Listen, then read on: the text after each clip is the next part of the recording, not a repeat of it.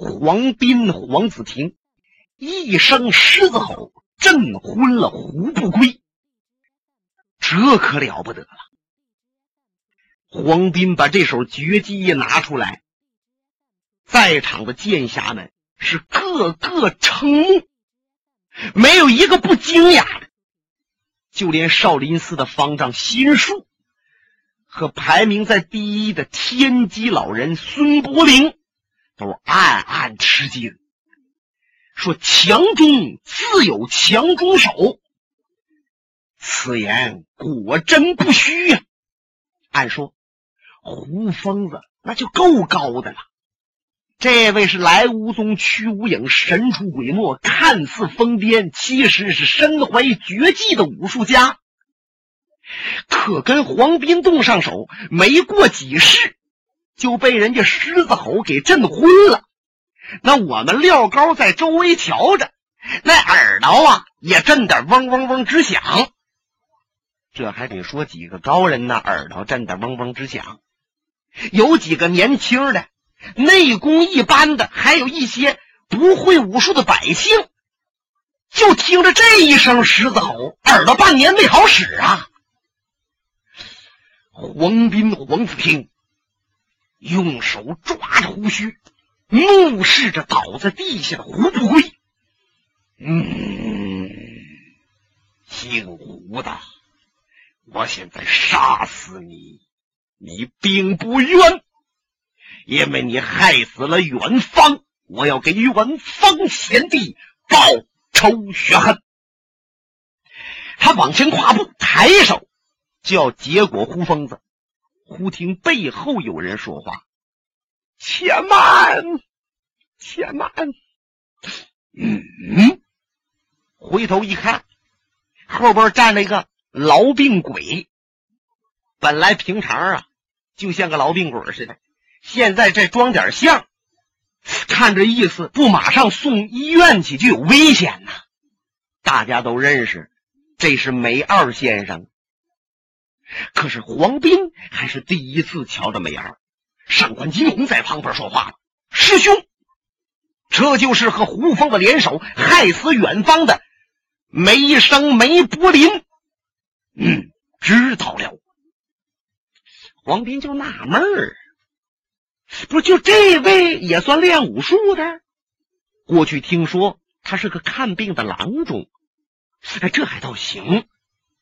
那么他和胡疯子联手又有什么了不起的？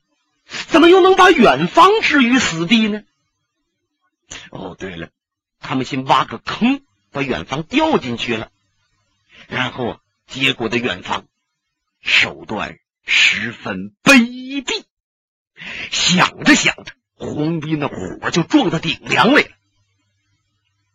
姓梅的，你过招吧，等我把你打翻在地，把你和吴疯子一起结果。说着话，他往前一上步，梅二先生赶紧摆手：“慢着，慢着。”你想和我动手，并不难。我不怕你，我怕你我不来。在未动手之前，你听我说几句话行不？讲。先声明一点，你那个师弟贺远方不是我和胡不归杀的。嗯嗯，怎么你不信呐？是不是听了别人一面之言？回过头来，你就要和我们拼命啊！现在你纵使把我们都杀死，贺远方阴魂也不散，他冤枉！杀他的乃是上官金鸿。说着，梅二先生就用手一指上官，上官看着，身子往旁边一闪，冷冷一笑，那个意思就是你都不值得我去辩白。黄斌用手点指：“姓梅的，七男子大丈夫，敢做敢当。事到如今，你为何还要推脱呢？我没说嘛，梅二先生不怕死，既然出来了，就没在乎你。我只是说明你师弟不是我们杀的。不错，胡疯子是在树林里挖个坑，把贺远方掉下去了。但是贺远方进去后，我们并没有杀他，而是劝他，让他别帮上官金鸿，回归泰安府。如果说想给儿子报仇，以后等了人头会结束了再说。我们正在谈着呢，上官金鸿在背后偷着摸上来了，想偷袭我和胡疯子。我们三个人在坑上边就打起来了。那贺远方从坑下往上一跳，正好上官金鸿摆动子午龙凤环，抛环的功夫要结果我们。我低头躲过，可是，一环是正中贺远方，贺远方死尸跌落坑内，一命呜呼。这贺剑客是因为上官百人都会他来的，最后又死在上官的环下，怎么就说是我和胡疯子把他给害的呢？就纵使我们和他过过招，可是他死和我们没什么关系呀。哦，这黄斌呢，还真不知道这么多细节，他不由得瞧了瞧上官金虎。上官赶紧往前走了两步，师兄，这梅二说是我把师弟给伤了。的确，我那一招啊，误伤了师弟。可是当时我是要杀他们俩呀，他们俩躲开了，才。可不管怎么样，师弟生前是最恨他们的。而且他们要不挖坑，师弟也不能死。师兄，还望您先出手废掉梅二，回过头来，您再责怪师弟我也不迟。嗯，你先退在旁边。是师兄。上官金鸿退边上去了。梅二先生，我看你不必要啰嗦了。过招吧！哎呀，我话一说尽，可是你也不进研究啊。像你黄斌、黄子平这样的武学大家，应该通情达理。既然想以武术欺压武术，和上官联手与我们一拼，那梅二先生还就领教了。还有一点，我先说清啊。真要动上手，我要把你整死了！你可别后悔啊！这黄斌瞧着他气乐了，不就这模样能把我整死了？来人呐！后边过来好几个，梅先生有何吩咐？我和黄斌比划，你们先把胡不归抬旁边去。起来！他被我震昏了。不能抬他！哎，黄斌，你再把我震昏了，你把我打倒了，我说话算数。他们再把胡不归抬过来，你一块把我们要了命。如果你连我都打不了，你还谈何杀什么胡疯子？来来来来，把老胡抬旁边去。过了好几个剑侠，把胡不归抬到路旁里边去了。黄斌心想，也是。如果我要拿下梅二先生后，何愁胡疯子不死？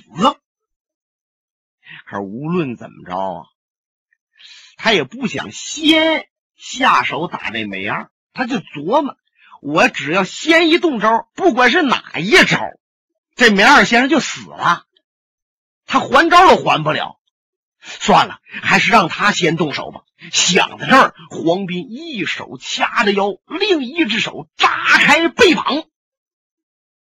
姓梅的，先过招，多谢。管怎么着，你还客气一下。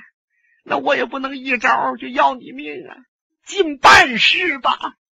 说着，梅二先生往前跨了一步，他干巴巴的这个左掌晃了一下黄斌眼神按说。晃眼神都真理有假，实里含虚。那要如果说实的，那就是对方躲不了了。这手就给对方拍在脸上，或者用指弓给他抠到眼睛里边去。如果对方躲得了呢，这一招变虚的了。晃过去，哎，跟着第二招进来。可是梅二这一掌啊，距离黄斌那脸儿还有二尺多远呢，就晃到旁边去了。黄斌心想：你看这位。三分像人不像人，七分像鬼活像鬼，这么个黄面鬼，动起手来还特别讲究。我让他先动手，他就让办事。武林道上还真有这样的，那让办事就谁也不欠谁的。可是第二招这梅二就不让了，左掌空了，右掌往前一探，叫胸膛当挂印。黄金、黄子平啪的身子往旁边一闪。挥动大巴掌，三个手指头啊，就像那个金刚钻似的，直接够奔梅二先生干巴巴的那个手脖掐过来。梅二沉肩坠肘，嘿嘿，往回一收招，他没有刀上梅二的胳膊，可是跟着黄斌左掌拍出来了，他这巴掌也太大了，不单说呀，打了梅二先生这胸膛，那连脸也都照在里边。眼瞧着就给拍上了，可这梅二那两条腿就好像踩了崩黄似的，腾向后一旋，退出去两丈有余。黄斌什么世面没见着过，黄斌本身的功夫就极高，可是不由得大喊一声：“巧得好！”给喊上好了。嗨，这梅二先生是刚落地，还打了一句茬，多谢了。嗨，你看这两位哪是比武啊，是搁这唱戏的。可是黄斌喊好，声音未落，就像一头雄狮一般呐，窜过来，忽前忽后，忽左忽右，摆开贺家的掌功啊，啪啪啪啪啪啪啪啪啪。把梅二先生给兜住，罩在里边。很多人把眼都闭上了，为什么呢？这梅二先生就要玩完了，他呀还不如胡不归呢。胡先生都趴下，梅先生更没好。嗯，大家再一看，你别看这黄斌、黄子平气势凶猛，内功深湛，掌法快迅。可是，这梅二先生老显得很危险。可是哪一招哪一式也没给他粘到衣服边上，他都是在最紧关节要的时候，看来就要打上了的时候，唰一下子躲出去了。原来梅二先生练出了一种独到的腿功，什么腿功呢？叫八卦腿法。开始啊，黄斌、黄子平有感觉。哎，我一打他，他围着我绕，他身法唰啦那么一抖，我左右就好像出现三个梅二先生。说怎么出现三个梅二先生呢？这就是梅二先生独到的腿功了。他是走的三才步，就是天地人。这三步围着黄斌一转，他迈这三步迈的特别匀称，每一步距离都差不多。这三步看似平常，可是耗费了梅二先生多少时光啊！这两条腿唰唰这么一转，就把黄斌的几招给化解了。黄斌根深进步，把招数再往上提，速度再加快。梅二先生由三才步就变成四象步了，这四象步就是东西南北啊！唰唰唰唰唰，身子再一转，黄斌的眼睛稍一慢，就有点跟不上梅先生这两条腿了。他就看着周围啊有四个美儿，接着梅先生就迈出了五行步，五行步就是金木水火土。梅二先生这个腿功，要是给别人绕上，那别人早就完了。也就是缠绕的黄斌，黄斌那眼睛还有点跟不上趟，他就见周围好像有四五个梅二了。接着，梅二先生使出来八卦腿步，前坎艮震，巽离坤兑，踩着八卦步缠绕着黄子亭。黄斌、黄子亭心中暗暗吃惊，没有想到在河北保定府还有这么一个身手极快的人。没有想到，过去只认为是个看病郎中的梅二，竟身怀如此的绝技。我不应该掉以轻心呐！给远方与子安之报仇。不是轻而易举的事。行家一伸手便知有没有。大战二十合，黄斌知道了，梅二在某些方面不比他低呀。那如果胜过对方，就要使出自己的绝技狮子吼。这黄斌、黄子听决定使狮子吼了，他就提前准备好，先卖了几招。怎么卖了几招呢？让对方梅二进招，你认为招能进来呀？别往旁边闪，你好贴近我。你越离我近，我越震你，容易把你震倒。梅二先生啊，气了咔嚓，这掌就进了七八招。就见黄斌、黄子平马步往这一站，小腹向上一提，狮子吼使出来。这一声狮子吼。真是震天动地，震耳欲聋！哇！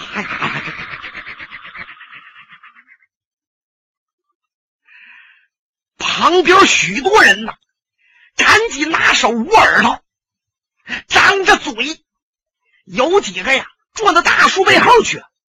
很多百姓趴在坟地上就地卧倒。跟前有几棵树。那树叶子哗就往下飘落呀！看来这狮子吼确实是厉害，人的内气功要练到一定程度都不可思议。大家都认定了，梅二先生在狮子吼震动之下，那就惨了，必定要像胡不归似的趴在地下。可是，就见这梅二先生双掌往胸脯上一放，当时啊，他的眼睛捂着，腮帮子鼓着，太阳穴往起这一撞，哪里还像有痨病那个样的梅二啊？他是满面红光，精气百倍，那小嘴儿也张圆了，跟着一声尖叫，啊！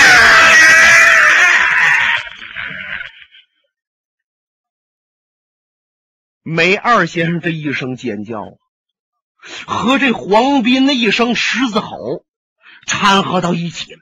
这狮子吼显得声音浑厚，震得非常远，啊，音域特别宽。他那声尖叫呢，带着公鸭嗓，传的远是远，特别窄，滋儿隆滋儿隆滋儿隆，像胡哨似的。就这两种声音碰在一起，很多人就感觉着呀，梅先生这种尖叫的声音比那狮子吼还难受。这不浑身上下，哎呀，这说刺痒不刺痒，说疼不疼，说酸不酸。原来梅先生也做好准备了。方才他见到胡不归被狮子吼震趴下以后，他就想，这是一种内功。把对方给震倒的，那么我与黄斌动上手，我第一防备的就应该防备他狮子吼的功夫，怎么能够防备得了呢？那就是说，他用狮子吼，我得闪出去，起码说往下杀身，把他狮子吼直接撞的这个力呀躲了，或者呢，他震我的时候，我把耳朵捂上，趁机进招。这梅二先生没动手之前想的呀可全面了，等动上手了。几十招过去，他把狮子吼这个事儿啊，就给疏忽了。猛然间，狮子吼一使出来，他往旁边闪或者虎耳朵都不赶趟了，急得他呀就顶着这个狮子吼一声尖叫。你还别说，就让梅二先生这声尖叫把狮子吼给顶住了。黄斌傻那儿了，嗯，狮子吼用出来，这干巴巴的梅二不但不趴下，反而被我震得满面红光。他惊叫之下，他怎么不倒啊？可黄斌虽然出于意外。见梅二先生没倒，他特别惊奇。可他招数并没有停，泰山压顶之势，单锤棍顶，这大拳头跟那气锤似的砸向梅二的顶梁。梅二先生双手交叉，这一招叫举火烧天式，用双臂来磕对方的单拳。单拳往下这一来，力道太足了，尤其是从上至下。就听着“砰”的一声，黄斌心想：“你胳膊给我断了，你腿给我折了，你给我趴下！”哎，就见梅二咬着牙，拧着眉，硬用双掌把单拳给架住了。可是您再瞧。这一招之下，梅二先生的两只鞋没了，两只脚没了，怎么陷到土里边去了？就愣让黄斌像砸那蝎子似的，给他钉到地里边去了。黄斌的单拳往下压着，梅二先生双掌往上擎着，就听着他们俩身上那骨头节呀，嘎巴嘎巴嘎巴嘎巴嘎巴都直响。谁的体质稍微差一些，内功差一些，禁不住了，那就算完了。梅二先生顺着笔洼鬓角，汗淌下来，滴答滴答滴答。再瞧灰色的衣衫，后边都湿透了，都粘到身上了。可是他那两只掌还是举过头顶，就硬生生的那么擎着。黄斌、黄子庭是。屏住呼吸，本来淡黄的这个面皮有点发紫了，看着这口气憋着，这口气不倒，就要把梅二先生给压趴下了。二虎相争，必有一伤，不知哪伤哪亡。忽然间，就见一道身影唰啦闪来，紧接着黄斌和梅二身子唰啦。向各自的方向一跳，原来有一个人用兵刃把他俩分开了，是谁呀？那就是千机老人孙伯龄，手挥着大烟袋锅子，从下至上那么一磕，他们俩呀，必须得同时闪，谁稍微闪慢一点儿，就得被大烟袋锅磕上。黄斌、黄子平怒目直视，呀，你你是什么人？他不认识天机老，才有此一问。就刚才这一招，天机老叫天机棒单棒分双剑，公平合理，既不像草，也不像刘。如果他要真偏袒梅二先生，他这烟袋锅子那就不是从两个人当间分。砸黄斌、黄子平的胳膊，或者晃他一下脸面，他往后一退，梅二跟着进招，黄斌生死不一定了。上官金鸿赶紧来到，黄斌切近，师兄啊，是烟袋锅这老头，就是孙伯龄。哦，原来是他。哈哈哈哈哈哈哈！孙剑客，黄斌久仰你的大名，如同沉雷贯耳，皓月当空。在几十年前，我就想到你家下拜望，领教你的高招。既然人头会相见，你有兴致前来过招，某是来者不拒，请动手。本节目由哈尔滨大地评书艺术研究所研究录制。